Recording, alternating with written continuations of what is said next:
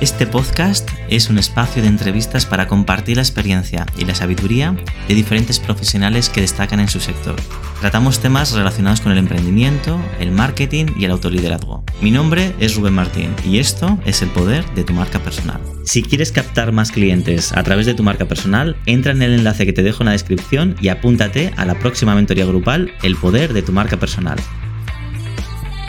Hola, buenas tardes a todos. Hola Paul, ¿qué tal estás? Hola Rubén, bien, contento de estar aquí contigo. Gracias por la invitación. Igualmente. Me hace mucha ilusión entrevistarte porque yo te confieso que tengo un propósito con tu entrevista. No sé si, anunciarla ya. Bueno, vamos a esperar al final. Al final de la entrevista quiero proponerte una cosa y, quiero conseguir una cosa después de conocer tu historia. Eh, te he leído, te he visto en otras entrevistas. Creo que tienes un mensaje muy potente y, me gustaría que lo compartieses. Pero bueno, para empezar, ¿qué te parece si te presentas y nos dices quién eres y, a qué te dedicas en este momento? Ok, mi nombre es Paul Montiel, soy venezolano. Eh, tuve un accidente muy joven a los 21 años, un accidente de, coche en Venezuela, en mi país. Tú sabes que en nuestros países latinos hay puestos de comida en la calle, comida, eh, puestecitos pequeños callejeros. Estaba comiendo a los 21 años en un puesto de comida callejero y dos coches tuvieron un accidente. Uno de ellos se desvió y se le salió la, llanta, o sea, el caucho, quedó lo, de, adentro, el ring, el aro, el hierro. Se, metió donde estábamos comiendo. Yo tenía enfrente de mí a un señor. Cuando vio que viene el carro, lo empujo.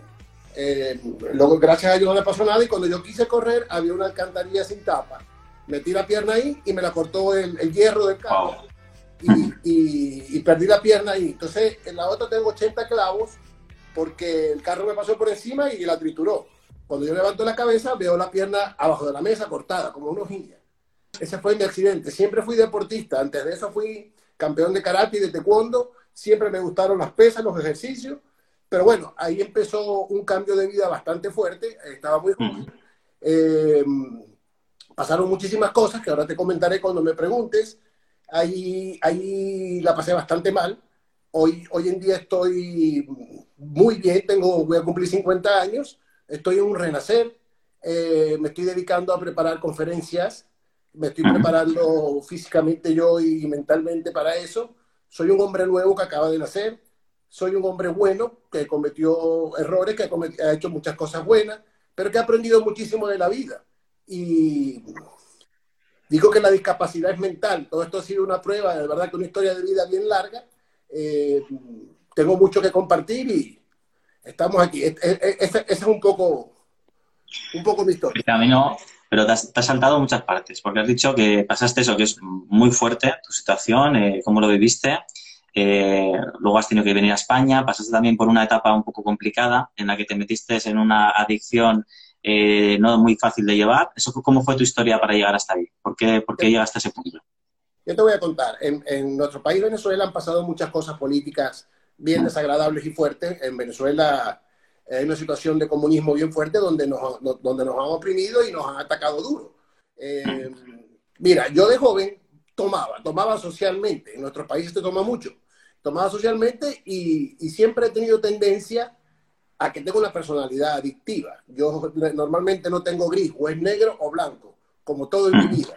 Entonces, ¿qué pasa? Eh, que cuando eh, empieza esa situación en España, empiezan persecuciones políticas porque yo era opositor del gobierno. Entonces marchaba, luchaba con, con, los muchachos jóvenes en la calle y me hice muy vistoso porque yo marchaba con una bandera de Venezuela en la prótesis.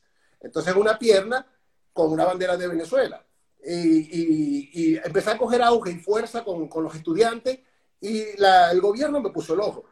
En todo ese interín, yo empecé a hacer competencias de natación, aguas abiertas, en, en, la isla de Margarita, donde un día me invitaron a una competencia de 5 kilómetros en aguas abiertas y mi hermano menor me dice, ¿tú eres capaz de hacerlo? Y yo, sí, sí, soy capaz, porque me encantan los retos. Entonces me inscribí en esa competencia, Rubén, y de 500 personas, todas completas, quedé de 14 la gente cuando salgo del agua sin la pierna se impresionó. Al después hubo una carrera de 10 kilómetros y yo me inscribo en la carrera. Entonces cuando me inscribo en la carrera, por supuesto, yo no podía correr, pero era caminando bastante rápido. Eh, eh, me inscribo en la carrera y cuando ya yo voy como por el kilómetro 7, ya yo no podía más porque yo tengo 80 clavos en la otra. y me tropiezo a una señora en silla de ruedas que estaba participando en la carrera. Ella no podía más, pero las carreteras en mi país están bastante malas, tienen muchos huecos. Entonces yo veo que no puedo empujar la silla de ruedas y yo la llevo. Y yo dije, yo la ayudo. Y así logro más o menos terminar. Cuando faltaba un kilómetro para terminar la carrera, se me rompe la prótesis. Cuando se me rompe la prótesis, yo me voy brincando con la pierna de los 80 clavos hasta la meta.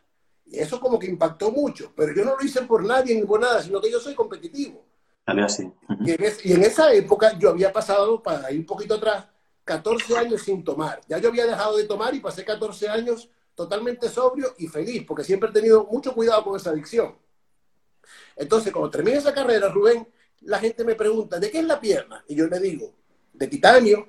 ¿Y tienes clavos? Sí, tengo muchos clavos. Al otro día vi un reportaje en la prensa que dice, hombre de titanio. Yo creo que eso fue un reportero que lo puso. Y entonces yo empecé algo como de motivación. Empecé a hacer eventos deportivos, empezamos a hacer labor social. Y eso me llevó a mí a hacer miles de cosas, porque me encantan los retos.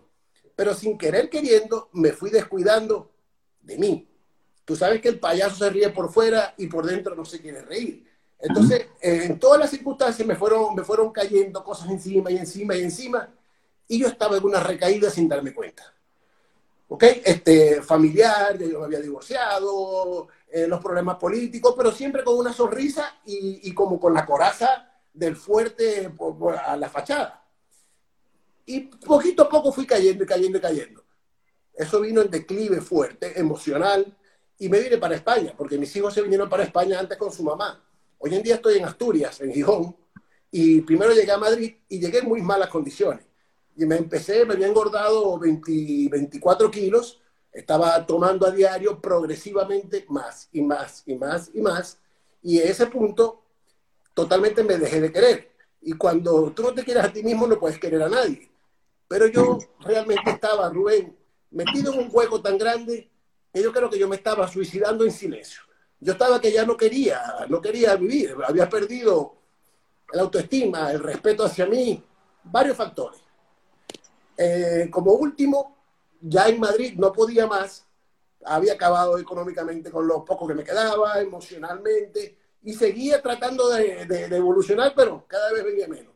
Me vengo para Gijón, agarré un, se llama un Black Black Car, con lo último que me quedaba y me vine para una plaza y llamé a, la madre de mis hijos. Le dije, mire, estoy aquí en una plaza sin nada. Gordo, emocionalmente mal, cansado de estar por allá por la calle danzando. Te digo, había perdido completamente el respeto hacia mí.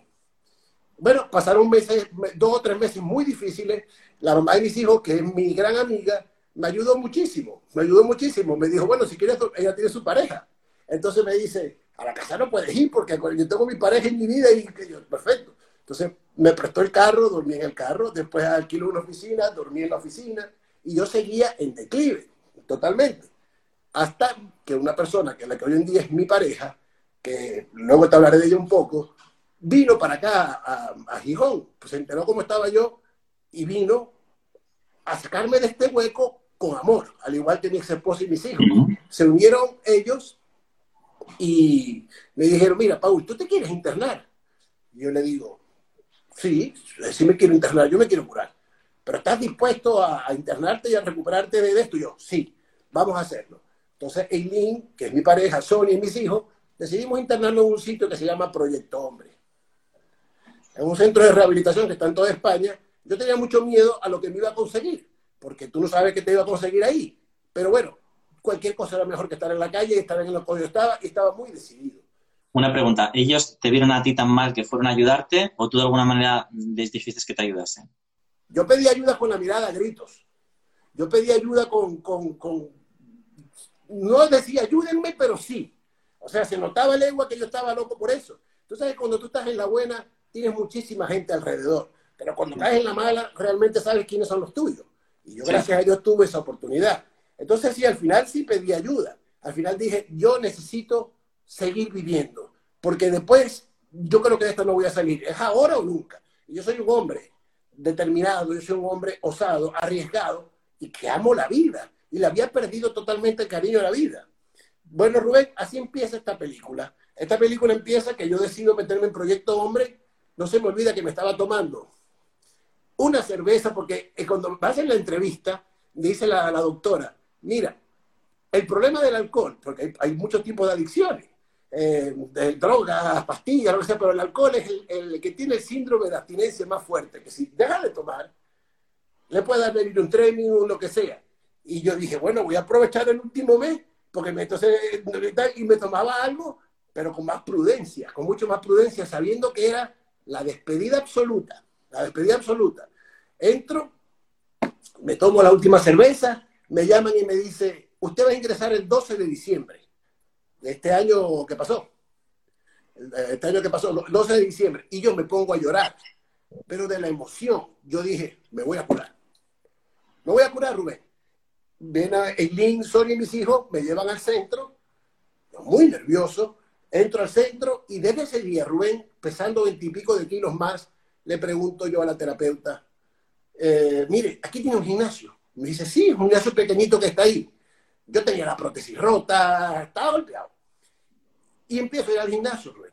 Entonces la gente me miraba, los que estaban ahí, cada quien, peleando una batalla personal complicadísima. ¿Sabes? Su, batalla personal, dicen, este señor sin pierna ¿qué va a hacer al gimnasio? Claro, no conocían, no conocían al Paul que conozco yo, al que soy hoy en día. ¿Ok? Que pasé por un trance malo que, que fueron cinco años espantosos, ¿no? Y, digo, bueno, voy a darle. Así empezó, día a día, día a día. Señores, la comida que hay aquí en Gijón, eh, en España, es una comida pesada, es una comida muy sabrosa, pero de verdad que se come pesado, delicioso, pues, rebozado, cachopo, cosas. Yo dije, ¿cómo hago yo un centro de esto para cuidarme y lograr lo que quiero? hablé con, con, con el director le dije, mire, yo quisiera comer lo más sano que pueda, si pueden hacerme lo mío a la plancha, porque te da mucha ansiedad estando dentro. Y aquí ponen pincho, merienda, galletas, cositas, y yo, cero. Entonces, ¿qué pasa? Que yo dije, aquí hay que tener voluntad y constancia. Vamos a estar en, este, en este sitio y lo voy a hacer bien. Totalmente decidido, Rubén. Así fue. Pasé dos meses en, de, ¿cómo se llama? Desintoxicación en un sitio. Antes, de nada, antes de nada, para poner en situación. 50 años 24 kilos de sobrepeso, o sea, de sobrepeso que luego has, recuperado, en una situación emocional destrozado y adicto al alcohol. Y en ese momento te metes en este, en este centro en diciembre del 2019. Sí. Y ahora continuamos. Para, la gente que se ha unido, para que contextualicemos, y con una prótesis destrozada porque tienes, eh, te falta una pierna, tienes ahí una operación eh, bastante compleja y además tienes una prótesis que te acompaña para poder andar. Con todo ese mogollón te metes a rehabilitación. ¿Y qué pasa? Bueno, paso dos meses en, desintoxicación, donde conozco gente maravillosa, y de ahí nos pasan a un sitio que se llama Antromero, que queda en las afueras de Gijón. Es un sitio paradisiaco para la vista. Es un lugar frente al mar, increíble. Ya ahí entras, sales como de, del kinder para entrar en la universidad de las adicciones. Porque aquí estás en desintoxicación, pero aquí vas a entrar a un centro donde tiene gente con todo tipo de adicciones va gente que viene de Villabona, que es la prisión para reintegrarse a la sociedad. Entonces, te consigues con un grupo donde estaban seis, te consigues un grupo donde hay treinta y pico de personas, cada quien luchando batallas bien complicadas. Complejos, claro, cada uno con su exactamente, con el mono, con la cosa de, de, a lo mejor pagar hacia afuera lo que tiene dentro, ¿no? Esa, esa frustración que tiene con las drogas o con lo que sea.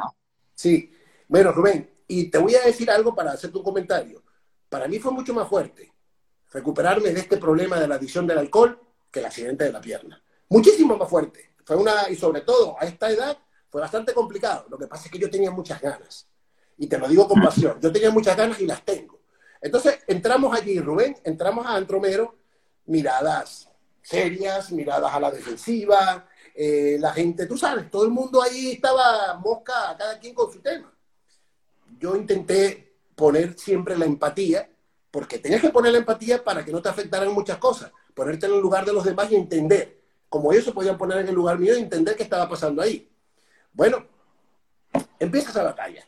Empezamos a hacer ejercicio, había un gimnasio pequeño, me dejaban ir, tal. Pero a la semana, dos semanas, entra el confinamiento. Ahí mismo, dos, tres semanas en confinamiento. Eso es un centro donde tú tienes que ir progresivamente saliendo, progresivamente saliendo para reinsertarte en la sociedad que tus hijos te vayan a ver el fin de semana, que tu pareja te venga a ver, pero no, nos confinaron por cuatro meses, que es un programa, un programa atípico. En 30 años no había habido un programa así en un centro de adicción, donde los terapeutas, que son excelentes personas, no podían estar físicamente, porque no podían traer de afuera para adentro eso, y eso es un centro sociosanitario. Entonces eran delicados las normas de sanidad, totalmente. Rubén, fuimos progresando ahí. Yo vi conociendo a la gente, vi las miradas, vi miradas en el camino, miradas tristes convertirse en miradas alegres, vi caras serias sonreír. Fui ganando el cariño de la gente y viceversa. Fuimos respetándonos, fuimos entendiéndonos porque eran 24 horas al día compartiendo con esa gente. Gente maravillosa. Conocí gente espectacular. Pero enfocado yo a eso. Yo dije, yo voy a hacer que la pandemia no pase por mí. Yo voy a pasar por la pandemia. Yo me voy a reinventar. En eso, yo digo, yo, voy yo quiero escribir un libro de mi vida. Entonces empiezo a escribir mi historia de vida, que todavía estoy en ello. Me faltan algunos capítulos que todavía faltan, pero me puedo escribir. Yo digo, un libro interesante porque es un libro de caídas y levantadas, de victorias y derrotas, de superación, porque te estoy contando los trailers. Una, mi película, mi vida es una película, pero interesantísima. No me arrepiento, si vuelvo a nacer, la quiero igual. Entonces, Rubén, estando en el centro, nos cierran el gimnasio porque Sanidad dice que no pueden ir para el gimnasio. Y yo me voy, me busco un árbol, me busco dos piedras, me busco dos garrafas de agua porque yo manejaba los almacenes de comida y de limpieza. La gente al verme así decía, no, la verdad es que este señor está decidido a esto. Yo lo hacía con muchas ganas, aunque no tuviera ganas. Yo creo que la disciplina es lo más importante. La disciplina y la voluntad. Yo a veces estaba con bajones, como todo el mundo, y decía, no, lo quiero ir. Te paras y vas. Bueno, Rubén, yo iba hacia los ejercicios. En ello, yo veo a un, a un joven que yo le veo la mirada y le vi, como dice la, película de Rocky, el año de Tiger, el ojo del tigre. Y pregunto, ¿y él qué pasa? que él? Él fue campeón de España en kickboxing y boxeo. Campeón nacional. Y yo, sí, sí, era el cocinero. Y yo le digo el otro día, vamos a entrenar. Y me dice, no, no, yo no tengo ganas. Desanimado. La mayoría de la gente estaba desanimada. Vamos a entrenar, no tengo ganas. Al tercer día voy y lo jalo por el brazo. Ya no sé qué vas a hacer conmigo, pero vas a entrenar conmigo. Empezó a entrenar conmigo, pam, pam, pam. Bajó 14 kilos. Y ahora yo le dije, mira, tú estás peleando la pelea más importante de tu vida como boxeador. Pero me vas a hacer una promesa. Que si salimos de esta, que vamos a salir, y tú vas a lograr hacer el mismo de antes o mejor. Y que a los cuarenta y pico de años yo quiero que tú vuelvas al ring. Y yo te quiero en la esquina. Ya que vamos a entrenar juntos, yo, yo quiero estar en tu esquina. Resulta ser que el muchacho se rehabilitó y ya cuando pase la pandemia va a volver al ring y yo quiero estar atrás. Entonces, ver esa motivación de los que estaban ahí, de muchos que estaban ahí haciendo ejercicio conmigo en grupo, separados dos metros por aquí, dos por allá, árboles, piedras, a mí me llenó muchísimo, porque se fueron convirtiendo en desganos en ganas. O sea que sirvió para motivarme yo y ver a los demás motivados, increíble. Y entonces ahí aprendí a comer sano con lo que había, a comer sano de manera económica, con dietas a la antigua, con dietas reales, naturaleza. Aprendí no hay excusa, que si quieres entrenar, te buscas unas piedras, te buscas un árbol, te buscas lo que sea, y lo logras. Todo esto es cuestión de actitud. Mira, Rubén, entonces, día a día que fue pasando, yo fui diciendo, esto sí lo voy a hacer, yo voy a ser feliz, el pasado es historia, el futuro es incierto y el presente es un regalo. Yo voy a vivir un día a día precioso, con los aprendizajes, para no cometer lo mismo que hice. El pasado, perdonarme, primero que todo fue perdonarme. Yo perdonarme a mí y seguir adelante, perdonar a quien me pudo haber hecho daño y seguir adelante. Entonces, esto pasa, Rubén, y los cambios yo creo que pasan para mí es una palabra clave en la vida, que ante cualquier tipo de pérdida, física, sentimental, emocional, económica, alguna adicción, la palabra clave se llama aceptación. Cuando tú aceptas que tienes un problema, ahí empiezan los cambios. Y yo lo acepté. Lo acepté. Y ahí empezó esta magia que se llama vida. Hoy en día yo voy a cumplir 50 años en enero. Que si tú me hubieras preguntado hace un año y medio, ¿tú crees que llegas a los 50? Te digo, no. Yo no hubiera llegado a los 50 años, por supuesto. Todo es Dios. Todo es Dios pero confabuló para que mi mujer actual, mi ex esposa, mis hijos y yo dijéramos sí, vamos. Porque yo lo veo hoy en día como un milagro. Porque si esto no confabula así, no estuviera conversando contigo en este momento. Te lo aseguro que no. Pero yo también quería, que eso es fundamental. Si no te quieres a ti mismo, no puedes querer a nadie. Y como yo estaba que no me quería, por supuesto que no podía brindar lo mejor de mí mis hijos. Mi hijo Paul, que es un muchacho con un carisma increíble, se le veía la mirada triste. Y mi hijo Paul está ahora emocionado, ha rebajado 14 kilos, está entrenando conmigo. Y dije, coño, el espejo de, de, de, ver que su padre es el mismo hombre de antes, que sí se puede.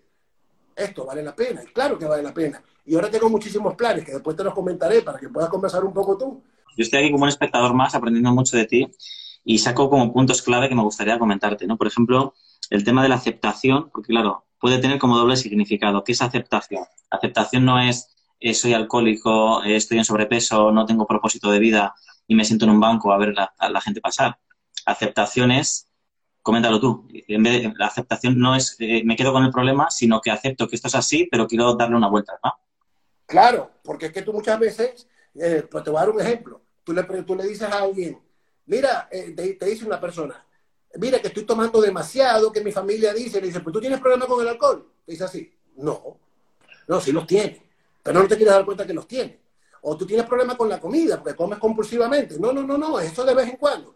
Darte cuenta que estás haciendo algo que te está perjudicando a ti y a tu entorno. Aceptar que eso es así y exactamente, porque claro, el alcoholismo de hecho te, te, desinhibe, ¿no? Te, te, lleva a una realidad diferente, paralela, para no aceptar lo que tienes cuando estás sobrio, de alguna manera. Las drogas hacen eso, ¿verdad? Sí, sí, sí, sí, eh, eh, totalmente. Y el alcohol, al igual que las demás drogas, tiene sus minutos de, levantarte, pero todo un camino largo de bajón, que es lo peor. Entonces, eh, eso es lo peligroso. La pastilla, cualquier droga, al igual que la comida, hay mil tipos de adicciones. Que tiene, tú, tomas dos cervezas y estás ahí, pero después vienen los bajones y los bajones y los bajones. Hay gente que por supuesto lo sabe tolerar. Yo eso lo, que lo disfruten, que se pueden tomar unas copas y se van a acostar y no tienen ningún problema. Pero gente con personalidad adictiva como la mía, que no paraba o seguía día, día, día, día, tiene que cortarlo de raíz, porque tú tienes que aceptar que tienes un problema. A eso me refería. O sea, el alcohol era una forma de decir no tengo un problema. Era como me desinhibo, no miro que me falta este estilo de vida que quiero, eh, me falta la pierna. O sea, todo lo que tú hacías con el alcohol era para desinhibirte un poco de alguna manera de la realidad. En mi caso el alcohol era totalmente para no pensar, para, para flagelarme, para herirme, para terminar. Como te dije, yo creo que era un suicidio silencioso. Yo si no me despertaba, yo creo que a mí me daba igual en ese momento, te lo digo de corazón. Era como decir, no quiero saber nada de nada y te estás odiando, te estás, te estás, te estás dando de golpes tú mismo con eso y, y, flagelando y flagelando y flagelando. Eso es un infierno, eso es un infierno. Rubén, yo llegué a dormir en los bancos de la calle que están aquí bajo mi casa después de tener muchísimas cosas, albergues. Yo decía, ¿dónde estoy? Entonces, no me daba ni cuenta de eso. Ahora, estoy valorando esto de una manera increíble, que ya lo había pasado con la pierna. Había valorado la vida, pero parece mentira. Una vez piensa que más nunca. Bueno, me volvió a pasar y me costó muchísimo más, porque cuando la, pierna, yo también dejé de tomar 14 años y fui muy feliz. Pero yo dije, más nunca vuelvo a tomar. Y fui cayendo. A mí me dijo una terapeuta, mira, cuando yo entré al Proyecto Hombre, yo le dije a un terapeuta, yo no vengo aquí a hacer rehabilitación con terapia, yo vengo a recuperar mi esencia, yo vengo a encontrarme conmigo mismo, yo vengo a, aquí, a, yo solo a esto, por supuesto, con las herramientas de ustedes, que son espectaculares, porque esta gente de Proyecto Hombre son espectaculares y dieron lo mejor de ellos durante una pandemia. Sí, sí, sí, es un sitio del cual yo quisiera ser terapeuta. Es más, me estoy preparando, yo creo que mañana pasado empezamos un curso sobre adicciones mi pareja, otro amigo nuestro, República Dominicana, que tiene una vida muy parecida a la mía, y estamos estudiando sobre adicciones, porque quiero empezar como voluntario, quiero volver a ese sitio, quiero trabajar en cosas de esas. Me encanta poder ayudar a la gente adentro a hacer ejercicio, a, la alimentación sana, a hablarles sobre la vida. Este tema me gustó muchísimo. Pero si uno no quiere, no puede, Rubén. Allá hay mucha gente que va obligados por las familias, que van por una condición legal, que tienen que cumplir obligados. La mayoría de esa gente que va obligado va a ser difícil que se recupere. Tiene que ser que la persona quiera definitivamente curarse. Sí, es que fíjate, eh, esto es un, rasgo también, seguro que lo has tratado en terapia, y es un poco las personas, eh, hay una cosa que se llama enagrama, que yo trabajo en la marca personal, y hay uno que es el número 7, que es el que se puede caer en adicciones. Pero fíjate que tú has pasado, que seguro que lo sabes ya mejor que yo, obviamente, eh, que has pasado de la adicción de la vida no sana a la adicción de la vida sana. O sea, te has obsesionado con algo que te, que te sacaba de la realidad a, obsesionarte con estar dentro de la realidad. Y ahí está un poco el resultado de tu cuerpo físico, de tus ganas de vivir, de tus ganas por hacer cosas. Pero el intervalo entre un punto y otro, el punto de clic que has dicho tú antes, el amor propio, ¿cómo se te generó ese amor propio? ¿Cómo cuando empezaste a decir, me quiero querer, quiero empezar a, a valorar otra vez lo que tenía antes? ¿Cómo fue todo esto? Desde el día que entré, desde el día que entré, que le vi la mirada a mis hijos, desde el día que entré, que le vi la mirada de, de mi pareja actual, que me dijo, yo apuesto a ti, desde el día que entré, que la madre de mis hijos me dijo, yo conozco al Paul, yo sé que tú puedes, yo me miré al espejo y dije, yo merezco ser feliz, yo estoy viviendo un infierno y yo me quiero curar. Y te lo digo con ganas de llorar. Fue muy feo, muy fuerte. Entonces desde ese día yo dije, te lo juro, Rubén, desde el día que yo entré, yo dije, yo me quiero y lo voy a lograr. Mira, yo sí le puse pasión a ese programa. A mí, lo que tú dices en el deporte, yo siempre fui deportista, yo amé el deporte toda mi vida. Y poder demostrarme a mí que la discapacidad es mental, porque hay gente que le duele un dedito y dice, ay, yo no voy a hacer ejercicio por eso. Este, hay, gente que, que, dice, mira, no, que está lloviendo, yo no voy a hacer ejercicio. Voluntad, actitud, esto es cuestión de actitud, de querer. Así que yo me empecé a querer desde que entré. Y cada día que pasa, me estoy queriendo más. ¿Por qué? Me encantan los retos. Te cuento que el sábado empecé a surfear. ¿Sabes qué? Yo cuando pensé en mi vida meterme en una tabla de surf y levantarme, el sábado lo hice, me caí 100 veces, el surf es como la vida, te caes 100 veces, pero no importa las veces que te caigas, sino las que te levantas. Agarró mi amigo Pablo, un señor de aquí de Gijón, y me dice, ¿qué te parece si surfeamos? Pablo, un coach excelente, muy parecido también a mí en su historia, me motivó a surfear. Rubén, los 10 segundos que estuve parado encima de esa tabla, yo nunca me había metido al mar con la pierna completa me metí para adentro que yo no tengo rodillas. Fíjate esto. ¿Sabes qué es complicado? Aquí tienes mi prótesis. Complicado meterse al mar y poder moverte con esto. Bueno, así fue. Mira, Rubén, cuando yo me paré en esa ola, el sábado y el domingo, mi sonrisa no cabía. Y me, y di de golpes, me caí, yo, dame otra vez y dame otra vez. Apasionado. Este domingo me invitaron a nadar aguas abiertas, con este frío aquí en Gijón, Estoy loco porque sea domingo para tirarme a nadar. Quiero que haya nieve para esquiar en nieve. Quiero vivir. Y esto es lo que me apasiona a mí. Estoy haciendo Kramagá con un amigo mío, también que es un arte marcial israelí. Estoy trabajando en el tema de conferencias, porque es que yo no soy coach profesional. Yo considero que el, puede transmitir a las personas lo que es la motivación y que vale la pena vivir cualquier tipo de tema. Adicciones, hablar de motivación, hablar de la vida, sobre todo en estos tiempos de pandemia, que la gente tiende a deprimirse y con razón. ¿Qué tienen que hacer? Tienen que reinventarse, buscar algo que hacer, eh, planificarse, tener disciplina para subir el ánimo, porque todo el mundo está golpeado, estamos golpeados, están golpeados económicamente, están golpeados emocionalmente. Y yo creo que la vida, tenemos que pasar nosotros por este año sabático, que no va a volver más nunca. Esto que está pasando, Rubén, si le saca provecho, le vas a sacar bastante provecho. Pero si deja que pase, puede salir perjudicado. Así que yo creo que hay que reinventarse y, en eso estamos, pues. Yo estoy reinventándome día a día, preparándome y contar con personas como tú, que yo veo lo que haces y veo cómo motivas a tanta gente a seguir y a reinventarse con sus cosas personales. Eso es importantísimo. ¿Y cómo te ves en el futuro, Pablo? Yo me veo feliz. Yo me veo feliz porque yo me veo haciendo lo que me gusta y que si lo que me gusta trae para vivir, bien. Yo soy una persona muy inquieta. Yo me levanto a las 6 de la mañana y me voy a caminar y luego me planifico un poco, después al mediodía hago ejercicio, en la tarde me pongo a trabajar en los proyectos que te estoy comentando, me pongo a, estudiar entrenamientos en casa para poder ayudar a la gente por vía llamada, me pongo a estudiar de nutrición, me pongo a tratar de darle vuelta y forma al libro que tengo, que tengo un montón de hojas, pero no sé cómo unirlas. Yo, yo me veo feliz, yo me veo junto a mi pareja, tomado de la mano, mis hijos ya están creciendo en cualquier momento en su vida, pero me veo feliz y en paz haciendo lo que me gusta. Así me veo en el futuro. Qué bueno. Y lo proyectas, o sea, es que se te ve, se te ve ahí. O sea, felicidades por ese progreso. Sí que me gustaría sacar de las notas que he tomado el tema de, por ejemplo, de ahora ya tienes un propósito. Antes a lo mejor estabas como, como tirado, no, no, tienes nada que hacer, no tienes nada que pensar, pero ahora de repente tienes un propósito y tienes una proyección de futuro. Tú quieres llegar a un punto B en el punto desde el punto en el que te encuentras. Y desde luego tienes una cosa muy potente que es la motivación. Hablas con pasión, hablas con, fíjate, tu hijo se ha motivado y ha bajado 14 kilos, eh, el cocinero que estaba contigo en la rehabilitación también bajó 15 o 20 kilos también. y, tú estás realmente motivando a estas personas. Yo creo que eres una persona perfecta para hacer este tipo de proceso. Además, tú pasaste por el proceso de Men Health, ¿no? De la revista. Eso es un cuento interesante.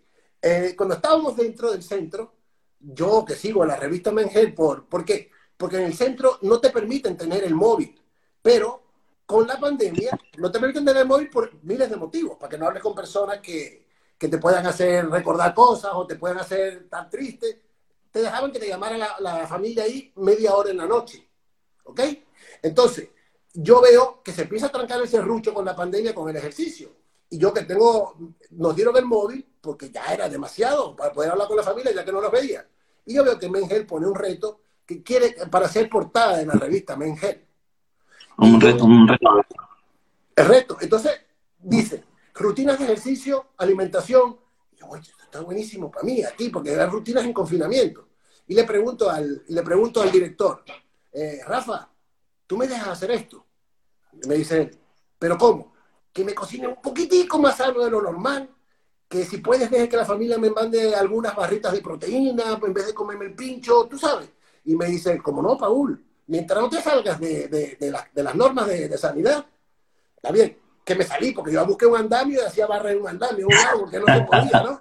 Pero bueno, empecé el reto Mengel, donde había como unos 5.000 participantes. Y en ese proceso empecé a tratar de buscar mi mejor, mi mejor versión, que la quería para mi vida, pero aproveché que era un reto de un mes para, como para comprometerme. Y entonces todos los días veía los entrenamientos. Mira, Rubén, eh, para hacer pecho no había ningún instrumento. Y yo montaba a dos de los internos en la cama y yo me acostaba en el piso y los levantaba. Eh, ahí, es lo que te digo, en el baño hacía las abdominales. Entonces, como yo estaba en el almacén, me daban los litros de aceite y eran los litros de aceite. Busqué las mil maneras de seguir el reto. Eso me ayudó mucho. En eso, yo empezaba a montar mis videos de entrenamiento en el Instagram, que era entrenamiento rústico, salvaje, como Rocky cuando se fue para la montaña. ¿Ok? Y, me contactó la editora de, Lola, se llama Lola, y estaba también el señor Jordi Martínez, que es el editor de la revista Mengel, y me dijeron, ¿podemos hacer un artículo suyo? ¿Y ustedes no le importa decir que usted está en un centro de rehabilitación? A mí, para nada. Si esto es una realidad, yo no tengo nada que esconder, al contrario, me parece, me da orgullo que, que tenga el valor de decir uno, yo estoy aquí, me voy a curar. ¿Ok? Y así fue. Entonces, ese reto me motivó muchísimo. Y los participantes que nos conocimos, porque yo creo que me faltó tiempo eh, porque era poco tiempo para, como para tal. Eh, nos conocimos, ya he conocido en persona a Cristóbal, a otro Maxi, que es un policía nacional, otro es un mago extraordinario, nos hemos hecho hasta amigos de ahí. Eso fue una motivación, y esa motivación sigue. Y yo, por supuesto, no estaba ni preparado, ni iba a ganar una portada con, con gente joven, tú sabes. Y me dice Lola una, unas palabras, le digo, Lola, ¿de qué lugar quedé? Me dice, no te preocupes, quedaste muy bien, pero tú lo hiciste muy bien. Y te voy a decir algo, Pablo, dime. David Bisbal no ganó, y es el que le ha ido mejor. eso, está bueno saberlo. Qué bueno, sí. Pero a, mí Me sirvió, a mí me sirvió de, preparación y de motivación para lo que estoy. ¿Por qué? Porque por lo menos en Venezuela hay gente que está pasando por mucha necesidad económica. La situación. Y yo estoy haciéndoles planes de dieta que se puedan hacer ¿sabes? Económicos. Cero cosas tal, sino granos, verduras, carnes, huevos, atún, cosas que se pueden manejar. ¿Y cómo hago para entrenar si no puedo salir? Búscate dos garrafas de agua, búscate esto por aquí, te buscas esto por aquí y vamos a hacer ejercicio. ¿Quieres hacerlo o no quieres hacerlo? Sí, sí se puede. Vuelvo y te repito, es cuestión de actitud y que te animes a quererte y a, activarte, a reactivarte, sobre todo en este momento de pandemia, porque esto como que va para largo. Qué bueno. Además, eh, fíjate, a mí hay una cosa que me gusta, o sea, luego hablaremos de la mejor versión que dices tú, encontrar mi mejor versión, pero fíjate que quiero hablar contigo del tema de la disciplina y la voluntad. Es una de las cosas que yo creo que no tenemos como sociedad, esto lo hemos hablado en otras ocasiones, que queremos todo para, para inmediatamente ya y de las mejores condiciones. O sea, vas a un sitio y te quejas de todo, eh, esto no es lo suficiente, o no tengo las, las herramientas suficientes para hacer algo, o el conocimiento para ponerme a emprender en algo. Y al final, fíjate que de la nada has sacado oro se ha sacado petróleo de donde no lo había y, lo has conseguido, ¿no? Pero aquí dos cosas... Yo le, digo a, yo le digo a mi hijo Paul que él está haciendo la dieta conmigo y por supuesto mucha gente quiere ver los cambios rápidos, como tú dices. Esto es una carrera de resistencia. Esto es una carrera de constancia. Esto debe ser no algo puntual, debe ser un estilo de vida. Pero ¿cómo lo haces? ¿Cómo haces ese estilo de vida para que realmente esté tan motivado como tú? Porque tú hablas del momento como si estuviese ahora en el momento presente, con motivación, con entusiasmo, con, yo le llamo esto deseo ardiente. Pero ¿cómo llegas a ese tipo de motivación para poder comprometerte con un proceso, por ejemplo, como el de la salud? ¿Cómo llegas? Porque tú no tienes idea del bienestar que se siente cuando después que tú estás en estas condiciones, después de haber visto el subsuelo y lo mal que se siente uno descuidándose, y ya yo habiendo conocido lo que es este bienestar, sobre todo, Rubén, a esta edad, mira, Rubén, para mí no hay nada más sabroso que después de hacer ejercicio, aunque no tenga ganas de hacerlo, cuando tú haces el ejercicio y te das un baño, las endorfinas, el todo, yo me siento sumamente bien, duermo mejor, eh, me levanto, te digo, muchas veces yo tengo eh, pereza o no tengo ganas, y digo, vamos, así sea un poquito. O sea, para mí esto, esto es algo que me hace sentir bien, eh, me, me, levanta el ánimo. Entonces la motivación es esa, que día a día me voy poniendo retos a corto y mediano plazo, como el, el surf, y tengo que hacer esto ahora y después vamos a la agua abierta. Ir superando logros y logros y logros y logros, a mí me tiene motivado.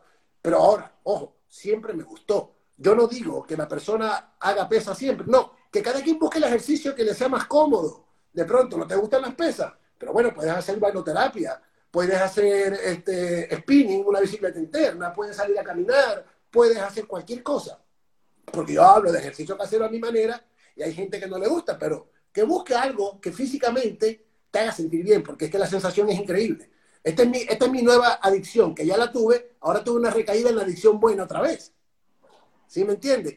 Maravilloso. Además que eres generoso de cara a compartir porque lo que decías antes, no ocultas nada porque es lo que es. O sea, no tienes que aparentar nada, no tienes que decir algo que no es, sino que es tu vivencia y creo que sirve de mucha inspiración. Y, entonces tú te ves, por ejemplo, eh, ayudando a otras personas a entrenarse, a, ponerse en forma, eh, motivando, porque hay una cosa que tiene muy potente que es la motivación. Y está claro que el ejercicio lo tiene que hacer el otro cuando tú estás ayudando en un proceso, pero una motivación de alguien que está como encima tuyo para todo esto, yo creo que también engancha mucho.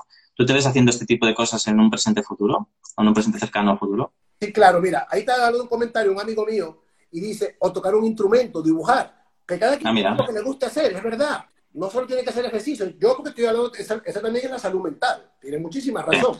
Mira, yo me veo, Rubén, yo te voy a decir cuál es mi sueño. Mi sueño es montar un gimnasio de inclusión con mi pareja y mis hijos y mis esposas. ¿Cómo un gimnasio de inclusión? Un gimnasio de inclusión, yo creo que yo no lo he visto por ningún lado es un gimnasio donde tú puedas tener gente con discapacidad, ojo, entre comillas, vuelvo y te repito, la discapacidad mental, niños que estén en silla de ruedas, personas mayores que quieran empezar a hacer ejercicio en su vida, porque es que la masa muscular es lo único que te va a proteger el hueso. Y aquí en España hay mucha gente mayor. Enseñarlos a su manera, estudiar eso y enseñarlos a hacer ejercicio. Gente que esté recuperándose de la adicción. ¿Qué mejor recuperación de la adicción que el ejercicio? que haya una piscina, que haya máquinas, que haya de todo lo que la gente pueda moldarse. Gente con síndrome de Down que puedan hacer ejercicio, gente cuadraplégica que de pronto no pueden hacer uno, pero pueden hacer otro. Un gimnasio de inclusión con coach y terapeutas no tienen que ser profesionales, apasionados, con terapeutas de amor. Eso. Y con el ejemplo de que si que tienes algo, que sí se puede hacer. Ese es mi sueño, montar ese gimnasio. Mientras tanto, prepararme en lo que me estoy preparando dedicarme a tener varios temas, porque que puedes, eh, eh, la, motivación es por todos lados, Rubén. La motivación no es solamente física, la motivación empieza por ti. Entonces, poder transmitir eso y poderle ver cambiar la mirada a la gente, que la gente diga, sí se puede, poderle decir que vale la pena estar vivo, que se perdonen, porque hay gente que se flagela mucho, el por qué hice, el por qué hice y qué voy a hacer. Y vuelvo y te repito, y se pierden el hoy.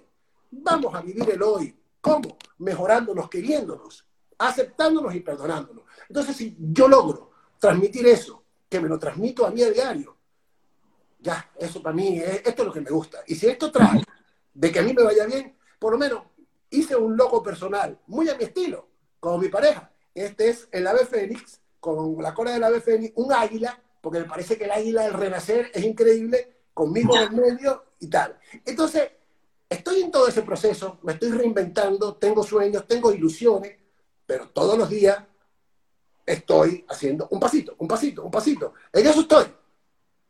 Hay una cosa, Paul, que, hemos pasado por alto, eh, y yo te he escuchado hablar de este tema también, y es la palabra miedo, la gestión del miedo. O sea, una, una situación eh, pues eso, la, propia de tu país ya genera miedo. El tener a tus hijos fuera y tú quedarte aquí, en el país en el que estaba, genera miedo. Tener un accidente, perder un miembro, genera miedo. La incertidumbre de tu futuro eh, personal, profesional, económico, etcétera, genera miedo. El, estar caído en una profunda depresión y, estar adicto a las drogas genera miedo. Tú has vivido con el miedo desde, desde muy joven. ¿Cómo eh, crees que es ese proceso de, salir de esa parte de, tener miedo? Porque, como decías antes, no, es que me duele el dedo y no voy al gimnasio. Y fíjate todo lo que se puede hacer, ¿no? ¿Cómo lo haces? Yo te voy a decir mi estilo. Para mí el miedo es una sensación. Y al miedo hay que mirar a los ojos y enfrentarlo. Al miedo hay que mirar a los ojos y enfrentarlo. Decirle, mira, ¿sabes qué? No me vas a frenar. Apártate de ahí, porque sí, si tuve miedo, miedo no. Tuve terror, tuve pavor. De verdad que sí. Me pasé muy mal. Pero el día que yo decidí, que fue el día que decidí internarme y el día que decidí salir, mirar el miedo a los ojos y decirle, quítate de aquí, que aquí vengo yo, así fue. Enfrentarlo, no esquivarlo, afrontarlo, no preocuparme, ocuparme. Eso fue lo que yo hice. ¿Y, cómo se enfrenta el miedo? A una situación complicada, cualquiera de las que hemos mencionado, ¿cómo coges tú y dices, aquí me planto y sigo adelante? ¿Cómo, cómo se planta el miedo? Decidiéndose, actuando, quitándote los pensamientos negativos de la cabeza, que si me meto me va a pasar algo, que no, que mejor me quedo como estoy en una zona de confort, porque si me voy para el, para interno, puede ser que allá me vaya a pasar algo. No, señor, enfrentándonos, tomando decisiones reales, firmes, saliendo de la zona de confort, arriesgándote. Así se enfrenta el miedo. Así se enfrenta el miedo. Entrándole a la ola de frente. Yo creo que, mira, la, tormenta es fuerte, pero tienes que aprender a bailar bajo la lluvia. Aprende a bailar bajo la lluvia y te va a ser más fácil. Acuérdate que no hay una noche cerca, aguanta un amanecer. Ahora, si tú quieres que la noche sea más larga que otra, bueno, quédate ahí. Pero hay que, hay que enfrentarlo. Hay que, hay que enfrentarlo y aceptarlo. Y estar preparado para lo que venga, pero con ganas, con ganas reales. No puedes enfrentar el miedo a medias. El miedo tienes que enfrentarlo de frente y voy por ti, voy por ti. Casualmente yo leí un libro que yo nunca había leído, Rubén, nunca había leído, porque soy muy inquieto. Pero un proyecto, hombre, tuve que leer, tuve que leer. Y leo libros que se parezcan a mí, que me apasionen. Leí El alquimista de Pablo Coelho, que me encantó. Me, gustó mucho el mensaje. Y había otro que se llamaba El hombre de la, armadura de hierro, que también me encantó. Me identifiqué con el libro. Y otro se llamaba Los siete poderes. En los siete poderes, uno de los poderes era el miedo. Y era un caballero que lo tienen que mandar para adentro a buscar el hijo de, uno de los reyes. Y resulta que lo primero que le ponen enfrente, entre los siete pasos que tiene que pasar, es un dragón. Es un dragón. Entonces el dragón lo quiso intimidar con el miedo. ¡Guau! Le tiró el fuego, el caballero se echó para atrás. ¿Y yo qué hago? Tengo que enfrentarlo. Lo enfrentó, lo miró a los ojos. A lo que el, dragón vio que le había perdido el miedo, el dragón se fumó. ¡Puf! Hizo así. En el libro, ¿no? Te estoy dando un ejemplo. Pero eso, en la vida hay monstruos y cosas grandísimas que te pueden intimidar. Claro que intimida. El domingo a mí me intimida tirarme en aguas abiertas aquí en un mar frío. Pero bueno, yo me voy a tirar por supuesto. No voy a ser loco, ¿no? Yo voy con gente acompañada. con cierta prudencia, pero hay que enfrentarlo. Me encanta.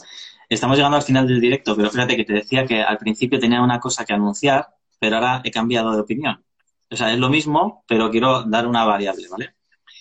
Eh, tú, Paul, eh, Paul eh, quieres escribir un libro. Sí. Y yo sé cómo escribir un libro, porque yo tengo mi libro y enseño a la gente a escribir libros, ¿vale? Y tú estás en forma y necesito a alguien que me ayude a ponerme en forma. No sé si me sigues. Sí.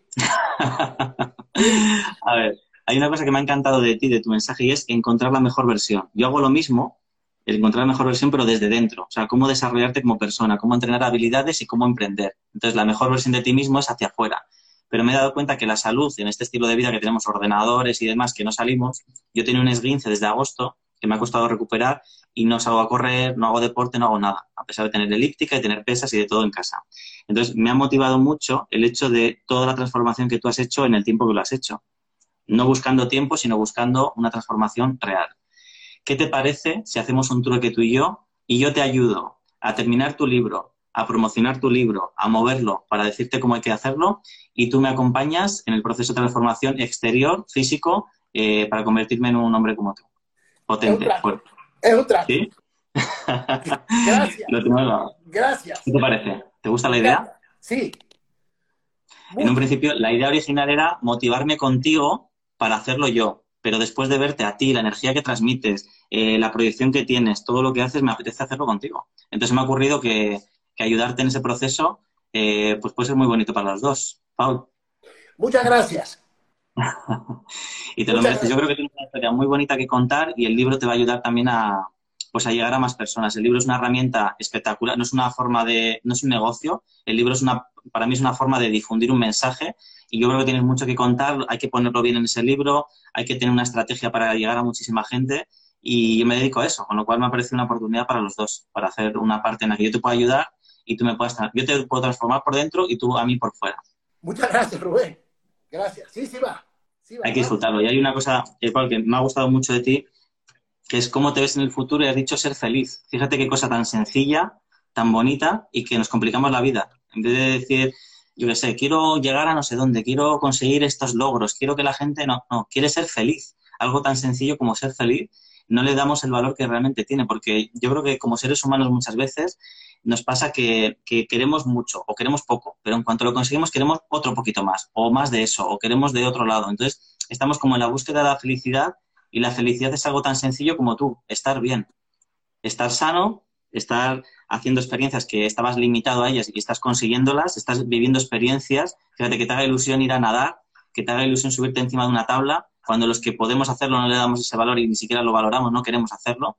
Y sin embargo creo que es muy bonito el, hecho de ver que desde la limitación que tú tienes, que es física, que no es mental, que aquí está otra cosa muy importante, que nos estamos limitando desde aquí, cuando realmente tenemos un montón de oportunidades y tú eres el ejemplo de que la limitación no existe. Estás haciendo un montón de cosas que a priori no podrías hacer y estás demostrando que se puede porque quieres. Y es algo muy sencillo y muy potente como mensaje para dejar aquí, ¿verdad? Gracias, Rubén. Mil gracias. No tienes idea de lo que me has dicho. Tengo los pelos de punta. Sí, señor. A mí también. Entonces, bueno, eh, tengo tu teléfono. También sé que, te hacía ilusión esto porque me pusiste por el mensaje. Vamos a trabajar mi marca, vamos a ver qué podemos hacer. Tengo un libro y a mí me, apasiona. O sea, me hace mucha ilusión también ayudarte en este proceso y estoy seguro que vamos a convertir eh, ese libro en algo de éxito. ¿Qué, edad tienes tú? He hecho 42 años. Perfecto. No, ya vas a ver cómo vamos a poner los dos. te tengo que decir que en otro momento yo sí que he cogido también es la motivación, es que me falta motivación. Yo creo que a mucha gente puedo ser el reflejo un poco de lo que le pasa a mucha gente de la sociedad. Yo hace unos años he hecho lo mismo. Yo me sacaba una fotografía y en tres meses me ponía espectacular. De hecho, una, foto de un mes, otra foto de otro mes y otra de otro mes. Y se consigue el resultado, pero llega un punto que, en el que no te encuentras motivación. No es lo mismo decir, eh, quiero mejorar porque me tengo que poner en bañador para ir en verano, a decir, tengo un problema de salud, tengo una limitación, tengo algo que realmente eh, quieres llegar a más, ¿no? De alguna manera. Entonces, cuando tú tienes un propósito realmente alineado a lo que quieres, esa motivación es fuerte. Y estar acompañado por alguien como tú me parece una oportunidad espectacular, el poder aprovechar el estar contigo ahora para que para tener a alguien que te diga, oye, tienes que hacer esto, eh, mira cómo lo he conseguido yo, si yo he salido de aquí, tú puedes hacer esto, que es más... A, mí me ha llamado mucho la atención tu forma de hacerlo y, y lo que realmente pasa. Me duele un dedo y no voy al gimnasio y es real no tenemos, a la mínima nos, nos, dejamos un proceso, a la mínima nos desmotivamos, a la mínima dejamos de tener voluntad. Yo te he apuntado aquí voluntad, disciplina, amor propio, aceptación, ese propósito y todo eso unido creo que es un mensaje muy fuerte que, que, como persona lanzas y que creo que, vamos, para mí ha servido de inspiración totalmente. Muchas gracias, Rubén. La verdad que sí. Bueno, prepárate porque va a empezar lo bueno para ti también. vamos a ir. Yo prometo, mira, voy a hacer una cosa me voy a sacar las fotos, no las voy a enseñar todavía y cuando termine el proceso las enseñaré, ¿vale? Sobre todo por vergüenza, porque aunque no lo parezca aquí, como me veis de, de, aquí para arriba, parece todo muy bonito, pero estoy echando ya mis kilitos de más y, tengo que, me voy a pesar, me voy a sacar las fotos y vamos a, mostrar luego el proceso completo. Es como tú decías, no es un mes, no es a dos meses, a tres, es un estilo de vida. Estilo de vida. Estilo de vida que parece mentira, Rubén. Lo que es la alimentación y la parte física te va a cambiar la vida por completo. Totalmente. De hecho, es que fíjate, ¿sabes lo que me pasó? Cuando yo estaba en forma, después de los tres meses, una vez que lo has alcanzado, que es lo que decimos, alcanzado el objetivo, empiezas otra vez a comer mal, empiezas a dejar de hacer deporte y vuelves otra vez al punto de origen otra vez. Entonces, es, me encanta lo que tú dices de decir, vale, voy a lograr eso y luego lo voy a mantener. Ahí está el reto, no llegar, porque al final sufres durante tres meses para ponerte en forma y te pones como quieres estar, pero luego mantenerlos otra película. ¿Y qué pasa, Rubén? Que yo hago unas dietas que no son aburridas, que son entretenidas. Y yo soy un cocinero rustiquísimo, ya te darás cuenta. Y otra, cosa, eh, yo veo mucha gente que se flagela. No, no te flageles. Si te equivocaste y comiste hoy de más, mucha gente, ay, ya yo metí la pata, ay, empieza la semana que viene, ahí empieza el declive. Y después de arrancar es más complicado. Si te equivocaste, te equivocaste, ya está, volvemos a empezar el otro día. Te vuelves a motivar, porque uno pierde la motivación ahí. Es igual que, que, todo. Buenísimo, pues nada, cuando quieras empezamos. Ya agendamos el día, ahora que tenemos el teléfono al uno del otro, agendamos un día cuando quieras. Eh, yo te agendamos para ti. Yo estoy listo. Usted está más ocupado que yo. Usted pone la fecha y ese día empezamos, te paso la, la, la, dieta y empezamos a entrenar los dos juntos, rutina con rutina. Vamos y vamos cambiando y vamos viendo la evolución, ya verás. Perfecto. Pues vamos a hacer una cosa. Hablamos mañana por la mañana y vamos a poner los, eh, vamos a poner el horario para empezar a ver cuándo tenemos que juntarnos, cuándo tenemos que hacer las cositas y demás. Tanto para ti como para mí, equitativamente. Yo me adapto, a tu horario, Rubén. Si tiene que ser de noche, de mañana, de madrugada, yo estoy listo. Vale. Vamos a intentar que tú cuentes el progreso de tu libro, cómo está yendo lo que estamos viendo, lo que estamos haciendo y yo voy contando mi progreso contigo en los stories, ¿vale? En plan, pues mira, hemos hecho esto, me, he puesto este reto y lo vamos a contar en formato, en, tiempo real. ¿Qué te parece? Los dos. Me, encanta, me gusta mucho. Genial. Pues muchísimas gracias, me encanta conocerte, me, ilusiona mucho este, este camino nuevo que voy a recorrer contigo. Me hace muchísima ilusión. Y, y, sobre todo cosas bonitas, bonitas para ser felices, que es más fácil de lo que parece, que no nos tenemos que complicar tanto la vida, ¿verdad? Así es, y pendientes de esto, porque este señor va a cambiar por completo y yo voy a escribir mi libro. Así que estamos bien. Fenomenal, estaría genial, ¿eh? Muchísimas gracias.